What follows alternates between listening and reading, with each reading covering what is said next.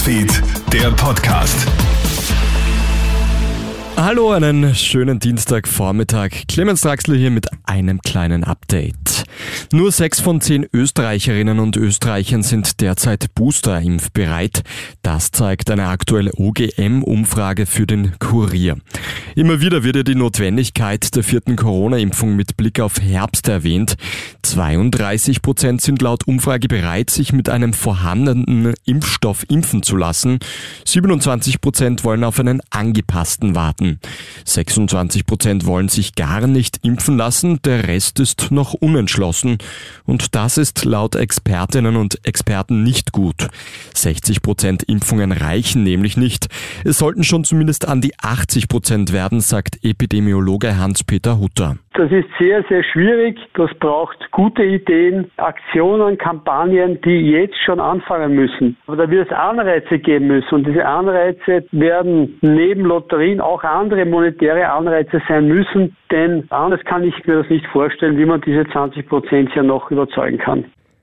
Entsetzen herrscht nach dem russischen Raketenangriff auf ein Einkaufszentrum südöstlich von Kiew. Heute will sich der UNO-Sicherheitsrat damit auseinandersetzen. Zum Zeitpunkt des Raketeneinschlags sollen sich mehr als 1000 Menschen in dem Shoppingcenter befunden haben. Zumindest 15 sind tot, 50 weitere schwer verletzt. Die Einsatzkräfte befürchten aber noch wesentlich mehr Opfer. Die Ukraine bittet internationale Länder jetzt um Luftabwehrsysteme, um Raketenangriffe besser abfangen zu können.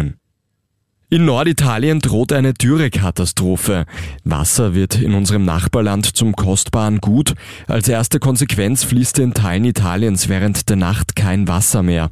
Autowaschen und Swimmingpool befüllen ist an manchen Orten verboten. Auch untertags könnte das Wasser bald rationiert werden.